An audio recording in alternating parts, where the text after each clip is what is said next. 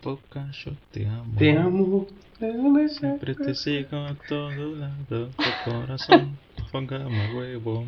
Porque Poca, lo queremos. Hola,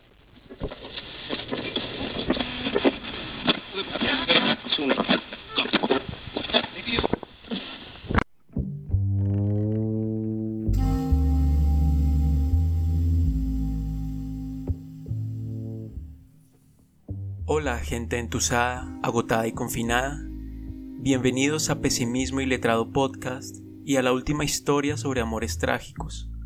Hoy les traeremos la desventura más reciente de todas, ocurrida en la Argentina a la Junta Militar. Si llegaron hasta aquí por los azares del algoritmo, ese que nos gobierna a todos, los invitamos a escuchar la primera y segunda parte de esta saga, esperando que sientan la decepción mientras lavan sus platos. Sin más que decir, empecemos con este martirio. Disfrútenlo.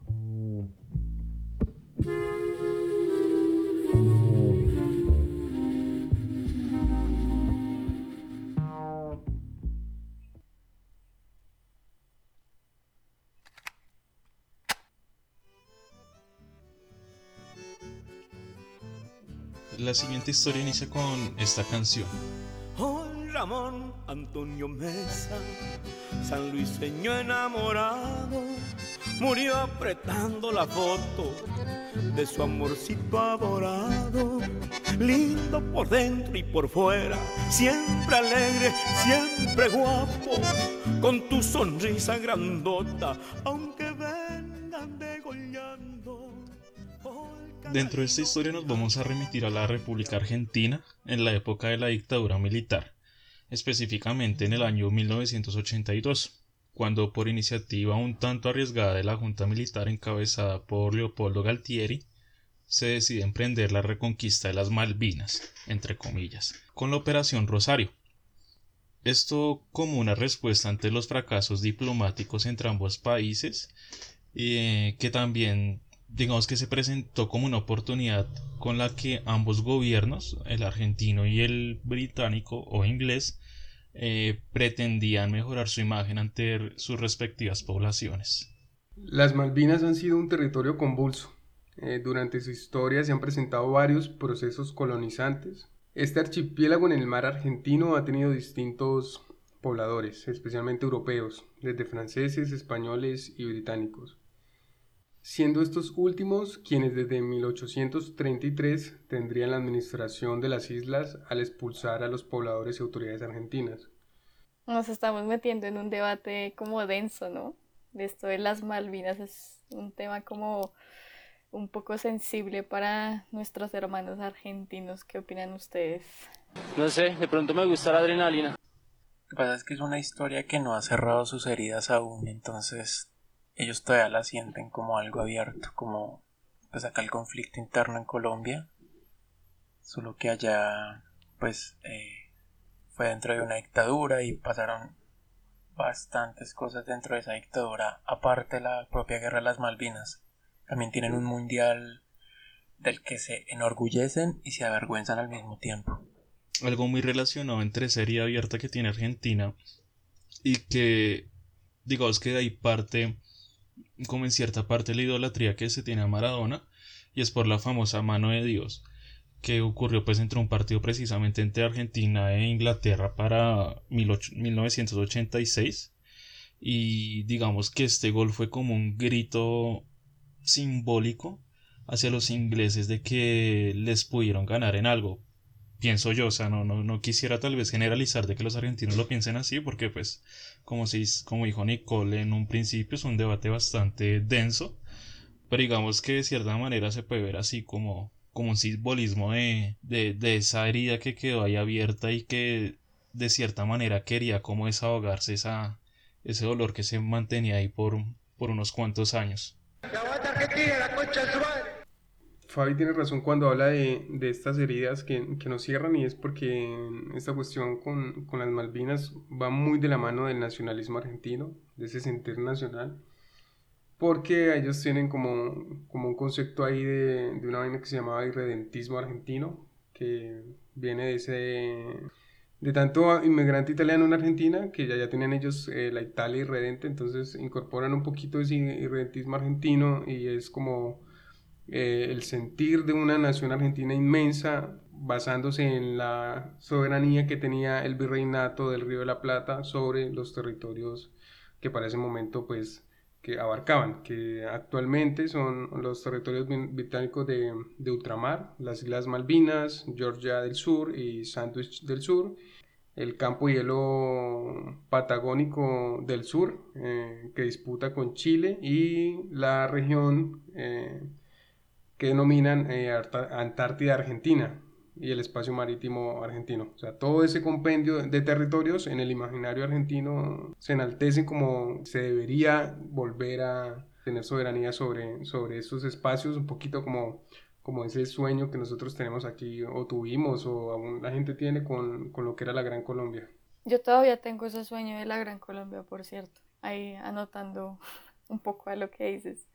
Y pues no olvidarnos de la otra parte que son los británicos, que obviamente también pues por un lado Argentina con todo su nacionalismo de querer defender las Malvinas y sus territorios, y por el otro lado los británicos que para mí usaron eh, simplemente esta guerra como, como para tapar los problemas que estaban teniendo allá, las diferentes eh, huelgas que estaban teniendo por las personas que trabajaban en las minas y este problema social que estaba teniendo eh, el Reino Unido. Entonces fue como una excusa, yo siento, eh, esta guerra de, venirse hasta acá, hasta, pues hasta Sudamérica, para pues tener este territorio y tener como una excusa para llevar a sus tropas y enaltecer ese símbolo de la soberanía británica que finalmente, bueno, que realmente nunca se resolvió porque las Malvinas siguen siendo un territorio en disputa, en, teoría.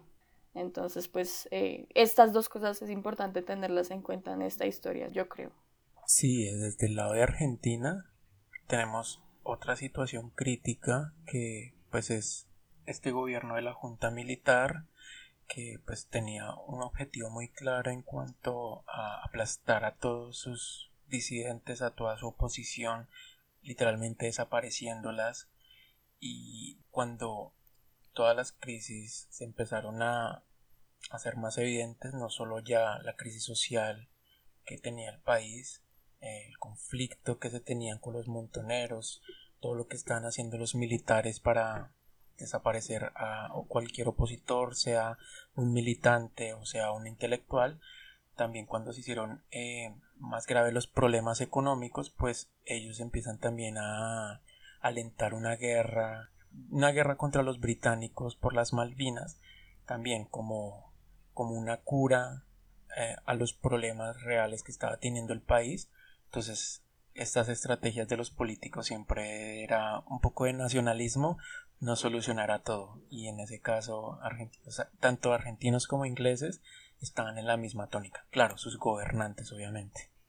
Es como eh, esta cortina de humo, estas cortinas de humos que, que nosotros siempre tenemos que sortear en Latinoamérica. Me parece que de una forma u otra siempre termina pasando en momentos históricos de nuestros países que terminan poniendo algún problema, alguna guerra o algún desorden para simplemente tapar problemas que se están eh, teniendo en los países eh, internamente. Bueno, y además que en este escenario nos vamos a encontrar al joven Ramón Antonio Mesa, un soldado argentino oriundo de la localidad de Curuzucuatía, en la provincia de Corrientes. Sirvió para la Brigada de Infantería de Marina número 1 en la Guerra de las Malvinas él era el mayor de tres hijos y por lo tanto fue el sostén de su familia ante la ausencia de un padre y un esposo del cual no se supo mucho. A pesar de, ser el sustento económico en su familia, el 2 de abril de 1982 partió al llamado de su nación para defender con fiereza la soberanía de su territorio. Portando orgulloso un uniforme blanco, se fue dejando a su familia y el amor que había cultivado humildemente en sus tierras. Su honor de volver a su hogar vestido de héroe le valió la petición de ir como voluntario a las Malvinas cuando se le excluyó de la lista de convocados para reforzar la infantería marina. Quiso tal vez verse en laureles en la plaza de su localidad, acompañado de su novia y de su familia, mirando el cielo orgulloso de que tan pobre muchacho se había convertido en el orgullo de su pueblo. de su paraje, del fondo mismo del campo, por el mismo senderito por donde llegó el llamado, salió a la ruta el Ramón de su San Ramón del Bajo. Como quien mira y no piensa, se iba mordiendo los labios. Nunca aprendió a despedirse ni a decir adiós. Esta cuestión es la que siempre pasa con, con las personas. Eh, eh, yo puedo decir que esta persona era de bajos recursos o, o estaba tratando de tener algún honor dentro de su familia y siento que las Fuerzas Armadas y el nacionalismo y todas estas cuestiones llevan justamente a pensar que una persona como él se puede convertir en un héroe, un héroe de una causa que probablemente no sé hasta qué punto él la apoyara o la entendiera, pero son cosas que pasan mucho en, en este tipo de, para este tipo de personas o este tipo de situaciones, se valen de su humildad para poder meterlo en una guerra que pues no sabemos. Yo sé que para los argentinos esta, esta guerra es importante, pero en ese momento no sé cómo la veían realmente las personas y los soldados. Es, es porque quizás nosotros nos paramos un poco como desde el caso colombiano y es que constantemente se están vendiendo esa idea a, de ser un héroe, un héroe de la patria, no sé qué, y es toda esta ideología que montan para seguir enlistando a la gente en, pues en las filas de, del ejército y que pues de alguna manera lo que termina es captando, incorporando a la gente que no, por X o Y motivos, condiciones sociales, económicas y demás, pues va a parar al ejército porque no hay mucho, mucho por hacer, más que pronto por, por ese imaginario uh -huh. que te venden de, de, ser un héroe de la, de la patria y demás. Y como en el caso colombiano, allá en, para esa época, el servicio militar obligatorio se, se daba ya con la mayoría de edad, que eran los 18 años. Entonces, se hacía un llamado por parte de las fuerzas militares a, pues, a resolver esta situación militar y muchos de los jóvenes que fueron llamados para el conflicto con, de las Malvinas pues eran jóvenes sin experiencia. ¿Cuál es tu estatura, recluta? Señor, como 1,75. No me digas, yo no sabía que existiera mierda de esa altura. Sí, recordemos que quien gobernaba era una junta militar y todas las instituciones del Estado estaban volcadas hacia estas estructuras, esta moral militar, estas narrativas de héroes de guerra.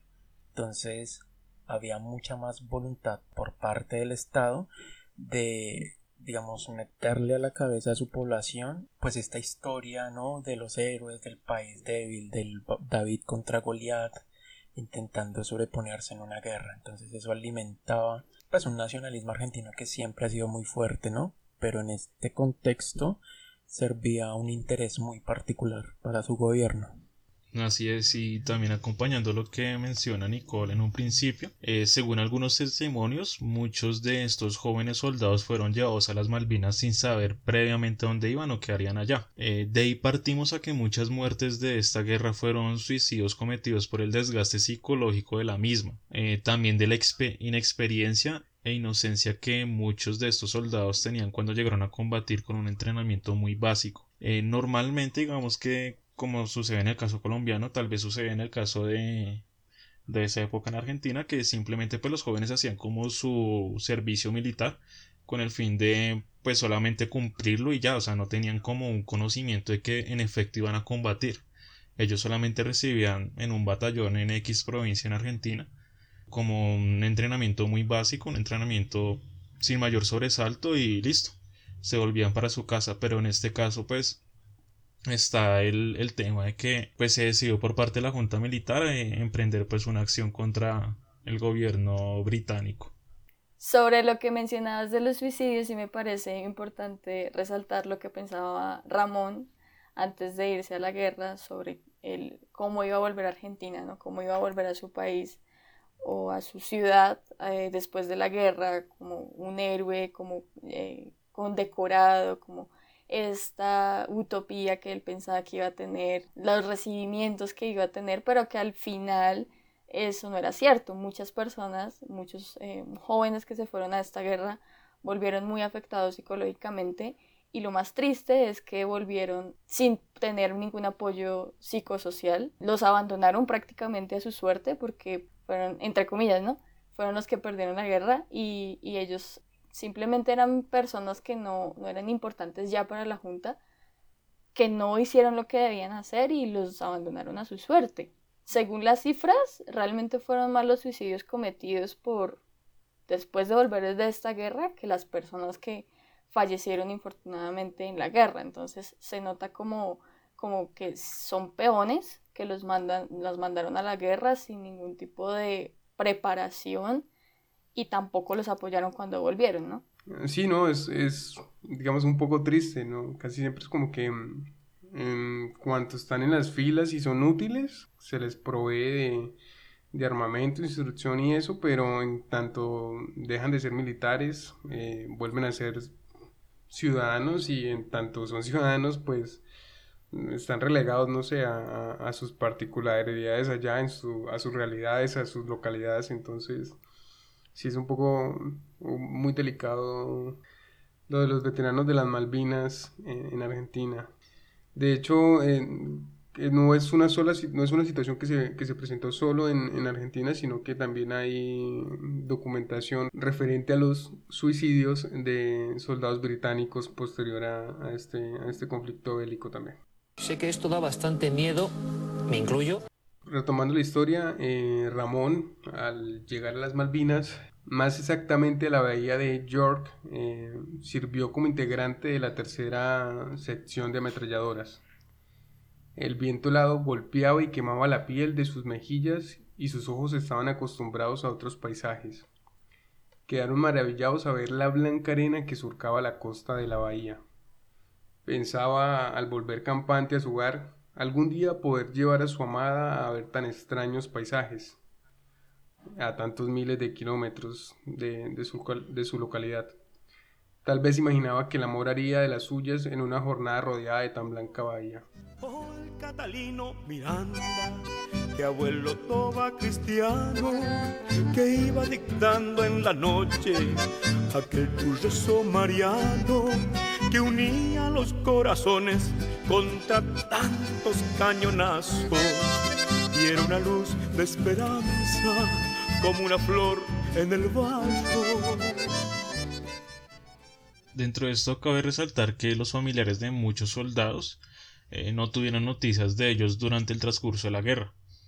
A duras penas sabían que estaban prestando su servicio militar, ya sea obligatorio o voluntario. Eh, no sabían si estaban vivos o muertos, ya que no había una comunicación de los altos mandos con los familiares. Eh, la guerra fue algo tan imprevisto que dentro de la sociedad argentina del momento y por lo tanto no hubo como algún tipo de logística clara. Entonces digamos que en este caso Ramón no tenía digamos que un método, un mecanismo para comunicarle a la familia que está en las Malvinas, que precisamente está viendo unos paisajes que nunca en su vida había visto y tal vez hasta escribírselos, no sé, enviarles alguna postal. Él simplemente estaba incomunicado y su familia también estaba totalmente incomunicada, no había ningún tipo de logística que permitiera que los soldados y las familias supieran pues su destino. También yo creo que en el momento los soldados quisieron tener la ilusión de algún respaldo del gobierno que les hiciera pensar que todo el conflicto que se estaba desarrollando en torno a las Malvinas valía la pena lucharlo, ¿no? Pero pues como que todo ese esfuerzo de cierta manera se centraba en reclutar y enviarlos. Y hasta ahí, ¿sí? Todo el proceso que estaba después de eso no había ningún tipo de control, ni de seguimiento, ni de evaluación de nada. Como que realmente no había ningún interés del gobierno por ni siquiera ganar el conflicto, ¿no? Simplemente como de crear una narrativa en torno a yo diría que un mito en torno a esta guerra, ¿no? Como si la de los héroes, la de nuestros nuestros hermanos que cayeron en la guerra, tener una narrativa simbólica que pueda también seguir exaltando ese sentimiento nacional que tanto salva a los gobiernos mediocres de sus propias acciones. La vida puede ser un pastel, si al miedo lo metemos dentro de un cuartel. La vida puede ser un pastel, si al miedo lo metemos dentro de un cuartel. Vigilado y domesticado. y sumado a esta, suerte de, improvisación de parte del, gobierno militar argentino y al descontento que había al interior del país, el gobierno militar decidió censurar los reportes directos de guerra, evitando registros fotográficos y fílmicos de los soldados que de un principio presentaban desgaste físico y psicológico pues con esto pretendían que ante una eventual victoria británica eh, de pronto habría espacio para maniobrar una respuesta ante el descontento social pues en el mismo país. Ya con eso era evidente que, que en ese momento a la Junta no le importaban mucho los hombres a los que mandaba a la guerra, simplemente ellos necesitaban, como decía antes Fabián, unas personas que fueran a pelear una guerra que no sabían si iban a, ganar o perder, pero que en dado caso de que ganaran, eh, pues les iba a funcionar no tener registros de estas personas en, en unas condiciones malas para poder demostrar que de alguna forma el fin justifica los medios y que gracias a, lo que pasó allá ellos pudieron ganar la guerra y quedar bien el gobierno ante las personas, pero no, no les importaban finalmente los soldados que enviaban a la guerra. Así es, y también pues dentro de esto y continuando con la historia, eh, Ramón a las órdenes de sus superiores, curioso puesto de combate cerca al aeropuerto de la isla Soledad. Empezó su senda de héroe tras jornadas luchando por su país y en los cortes descansos mostrando a sus compañeros la foto de su novia. Él la cargaba como un tipo de amuleto que le daba fuerzas cada vez que, empuñaba un arma o que esquivaba un proyectil enemigo. Em, no había noche en que no les recordara a sus compañeros de lo afortunado que le era pues al tener a, su novia la que les mostraba en foto y de ser correspondido por aquella mujer a miles de kilómetros. Entonces lo acompañaba no en cuerpo sino en alma en su lucha. Al terminar tan cruda guerra pensaba en los futuros que le esperaban al lado de ella, en las tardes que pasarían con sus hijos, enseñándole las labores del hogar, las labores que él hacía antes de partir a defender la patria que los vería crecer. Pero por ahora era algo que se quedaba en sueños, sueños que sellaban promesas con un beso a la foto de su amada antes de guardarla nuevamente en su bolsillo, muy cerca de su corazón.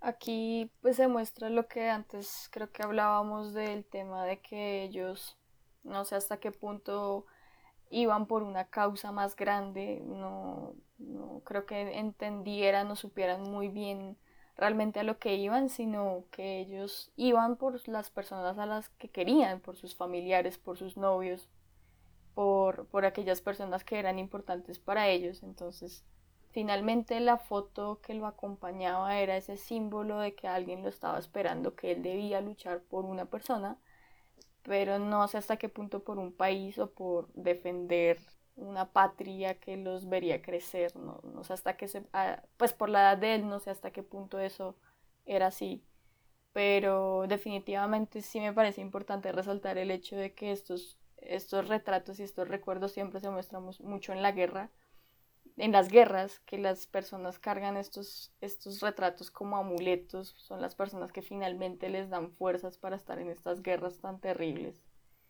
Y, se muestra aquí en esta historia. Sí, yo creo que la población en parte, pues cada individuo que está en combate resignifica todo el conflicto eh, en torno a sus propias experiencias. Para cada persona, pues va a ser completamente distintas todas las motivaciones que pues en parte están todas las circunstancias que los obligan a estar donde están pero también eh, pues hay una voluntad de ellos que les hace no desertar no huir sino continuar hasta el final eh, pues con el conflicto hasta donde los lleven. Y el rol de sus familias de sus parejas de sus esposos de es lo que más les levanta la voluntad. Razonarlo fríamente hace que las personas pues no tengan realmente razones para combatir para sus gobiernos. Así es, y continuando con la historia, para Ramón la suerte era otra. No tendría más jornadas de amor y felicidad al lado de su amada. No habrían veladas en las blancas playas a las que imaginaba llevarla, y no habrían hijos sonrientes que lo abrazaran y lo agradecieran por haber sido un héroe. No habrían ojos que volvieran a ver las formas del cuerpo del que se enamoró. Tampoco habrían besos ni fotos que hicieran vibrar su corazón. ya que el 25 de mayo de 1982, un poco más de un mes después de su arribo a las Malvinas, en una intensa lucha contra el bando británico detrás de su ametralladora 2.7 milímetros, Ramón fue alcanzado por las esquirlas de una bomba de retardo lanzada desde un avión Vulcan británico. Las heridas fueron profundas y a pesar del frío, el calor de su sangre invadió su uniforme y su cuerpo. Su vista se nubló y sus alientos se hicieron cada vez más cortos, en presencia de sus desesperados compañeros, sacó de su bolsillo aquella foto que tanto les mostraba, la apretó contra su pecho, pensando que tal vez su amuleto lo podría salvar de esta tragedia. Su cuerpo herido fue llevado de urgencias hacia Puerto Argentino, la principal ciudad de las Malvinas, en un helicóptero que aterrizaría ya con el valiente soldado sin vida, y aún abrazando con las últimas fuerzas que su cuerpo le permitió la foto de su amada.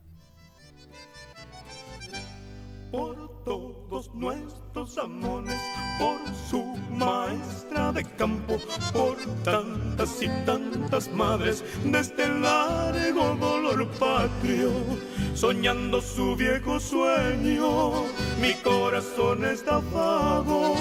Sigue gritando presente, viva la patria muchachos. Bueno, yo creo que esto hace más evidente la resignificación de la guerra de los de las personas. Ramón está abrazando una bandera de Argentina. Creo que en el momento de la muerte tal vez sea lo que menos le importe. Lo que le importa es su amada, sus seres queridos, su familia. Y es lo único a lo que se aferra hasta el último momento de su vida. Eso es impresionante, me parece, ese tema de cómo los soldados se aferran justamente a lo que más quieren en sus últimos momentos y lo duro que debió haber sido para él imaginar tantas cosas eh, con su novia, imaginar lo que él podría ir a hacer eh, con ella las Malvinas, ir a visitar eh, muchos lugares con ella y al final no poder hacer nada de eso por, pues, por estar en esta guerra, ¿no? Ahora, ¿quién le diría a la novia Ramón sobre su muerte? ¿Quién sería el sustento de su humilde familia? ¿Quién podría aliviar las heridas de su ausencia en sus seres queridos?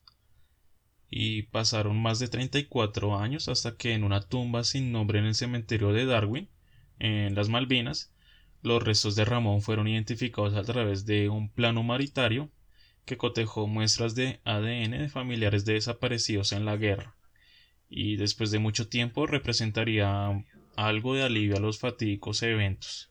Además, en la lápida ya decía soldado argentino solo conocido por Dios. Creo que esto justamente demuestra ese tema de que los tenían bastante desprotegidos, que no les hacían realmente un seguimiento importante, o el gobierno no hacía un seguimiento realmente importante de los soldados, porque es impresionante que pasaran más de 34 años para poderlo encontrar.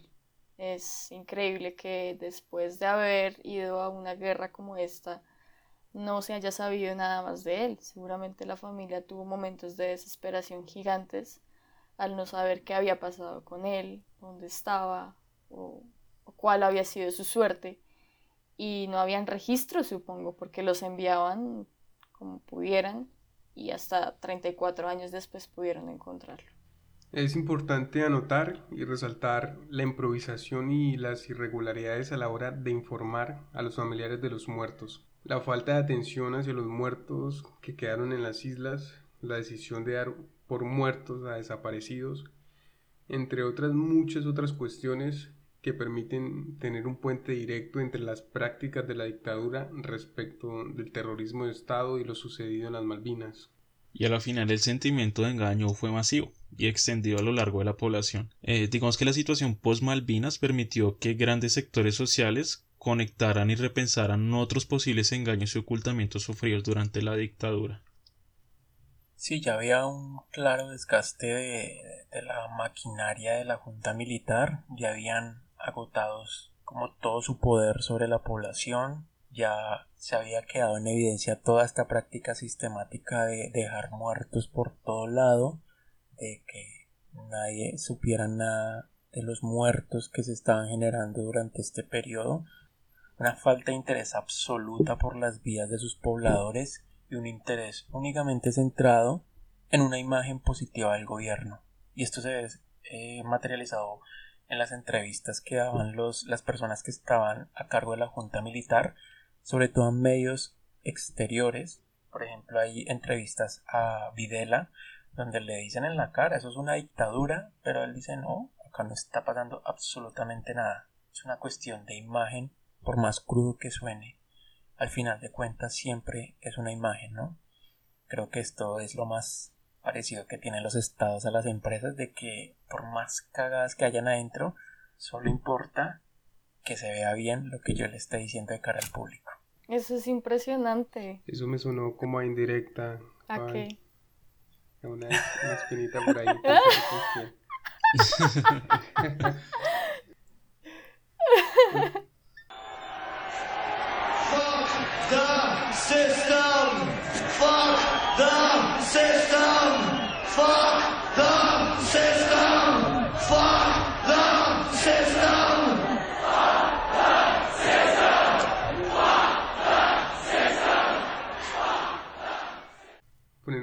Serios, porque en, estas cuestiones de, de, los conflictos, parte de la estrategia es usar eh, métodos de violencia que tengan poco impacto, que no, no, no retumben en, en, los escenarios eh, nacionales y que de manera local pasen incluso desapercibidos. Y es que eh, durante este régimen militar argentino el, el, las desapariciones for, forzadas fueron o estuvieron como al, a la orden del día y eso es claramente un, un, un tipo de violencia que, que, no tiene un impacto muy, muy, muy grande en, en, lo que es el escenario nacional. Incluso actualmente hay mucha gente que dice que son las madres de la Plaza de Mayo, no sé cómo les dicen a estas las sí. señoras que hablan, que eso es mentira. Dentro del el ciudadano argentino se desmiente mucho esas situaciones, entonces es complicado. Y lo que para ellos inicialmente era una jugada para mejorar la percepción del gobierno de la Junta Militar fue lo que les terminó, el conflicto de las Malvinas fue los que le terminó dando como eh, un puntapiés y, y, y, abriendo esos espacios para cuestionar si, realmente la Junta Militar hacía las cosas de la mejor manera. Sí, además que después de ese periodo tan desastroso de la Junta Militar que, pues como en varios momentos de la historia argentina, solo quedó una crisis económica muy grave, también está lo que sucedió posterior a eso, ¿no? Que es uno de los ejercicios de recuperación histórica, pues como más importantes que se empezaron a hacer en Latinoamérica a cuenta de todos los desaparecidos que hubo durante la dictadura, ¿no? Eh, pues debo resaltar que en estos informes de sobre la recopilación de qué pasó con muchos de los desaparecidos, con los hijos de esos desaparecidos, eh, pues hubo un ejercicio muy grande, un esfuerzo muy grande para intentar llenar todos los huecos, todos los vacíos que había dejado el gobierno y que al cual no le interesaba en absoluto pues eh, rescatar la verdad de nada. También decir que la persona que estuvo a cargo de esta labor, que quien la dirigió fue el propio Ernesto Sabato, autor que recomiendo con toda. Léanlo. Aquí amamos a Ernesto Sabato. Uh -huh. How could someone be so adorable and hot at the same time? Yo creo que lo que dicen sobre la junta militar, pues ya venía una cuestión de declive impresionante porque, pues recordemos todo lo que se habla en la noche de los lápices. Ese proceso pues inicia como en el 76 más o menos. Y a partir de allí pues ya venía la sociedad o la población argentina como con unas cargas impresionantes y creo que la guerra de las Malvinas fue una cuestión importante para detonar esas cosas que estaban pasando hasta que pues ya esta junta cayó un año después de que terminó la guerra de las Malvinas entonces creo que ya era una cuestión que estaba por, por romperse ya habían demasiados problemas dentro de, de la sociedad hasta que pues yo siento que la guerra fue como ese detonante que les hacía falta esa gota que rebosa la copa, por así decirlo, para ellos. Y pues bueno, muchas cosas que pasaron después y que hasta hoy sigue desafortunadamente afectando no solo Argentina, sino a todos los países latinoamericanos en cuestiones económicas eh, y sociales que, que nos van a perseguir seguramente durante bastante tiempo. Eh, como dato adicional y ya pues cerrando el, el capítulo, a nivel Latinoamérica desafortunadamente eh, no hubo como muchos países que, que, apoyaran a Argentina precisamente en ese momento, a pesar, digamos, del tema de la dictadura militar y todo lo que entreveía, eh, estaba como esa, ese sentimiento de hermandad latinoamericana que en cierta manera pues no, no se vio en ese momento reflejada. Entonces, nosotros como colombianos, y de hecho es algo que no se tiene muy presente dentro de la sociedad colombiana y creería que ni siquiera se sabe a gran medida que Colombia pues apoyó a los británicos más que todo bajo los intereses que, que tenían con ellos comercialmente y nada pues seguramente si Ramón hubiese sobrevivido ahorita hubiese sido un taringuero o algo así Sí, yo a modo personal supe que el único país que apoyó a Argentina activamente en esa guerra fue Perú. Gracias a Taringa también.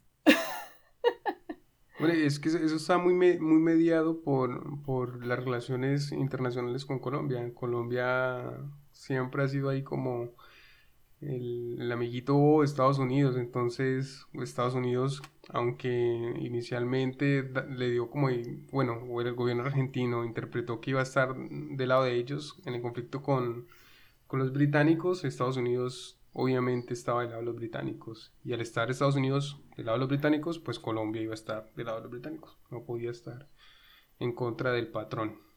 Sí, exacto. Aún así, igual sabemos acá que los chilenos fueron los traidores. Qué fuerte, oiga. Saludos a los chilenos que nos escuchan.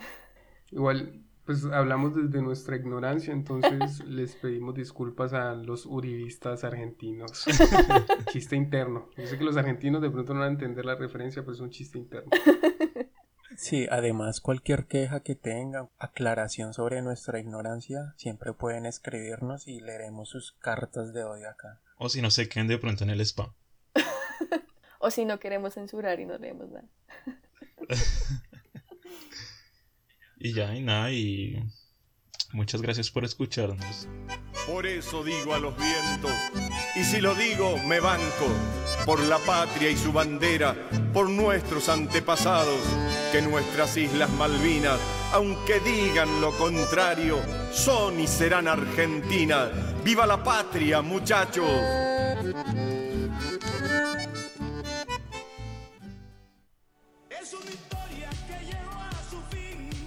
Y con esto terminamos nuestro arco de amores trágicos en el multiverso de pesimismo y letrado. Esperamos que lo hayan disfrutado o asqueado. Cualquiera de las dos reacciones nos daría un gran gusto. Conéctense con nosotros para las próximas historias que narraremos, las cuales serán sobre científicos perseguidos por sus ideas. No olviden que también queremos conocer sus desdichas. Queremos leerlos. Pueden compartir sus experiencias anónimas al correo pesimismo y letrado para darles vida en nuestro podcast. Queremos agradecer de manera muy especial a Unheard Music Concepts por la música de nuestro intro. Y por último, pueden escucharnos en todas las plataformas de podcast que hay: Spotify, Podcast de Apple, Google Podcast, Tuning, en fin, en YouTube también. Y no olviden seguirnos en Facebook, Instagram y Twitter como Pesimismo Ilustrado. Ah, y también, si quieren unirse, tenemos un grupo en Facebook llamado Pesimistas Ilustrados. Sin más, muchas gracias por escucharnos.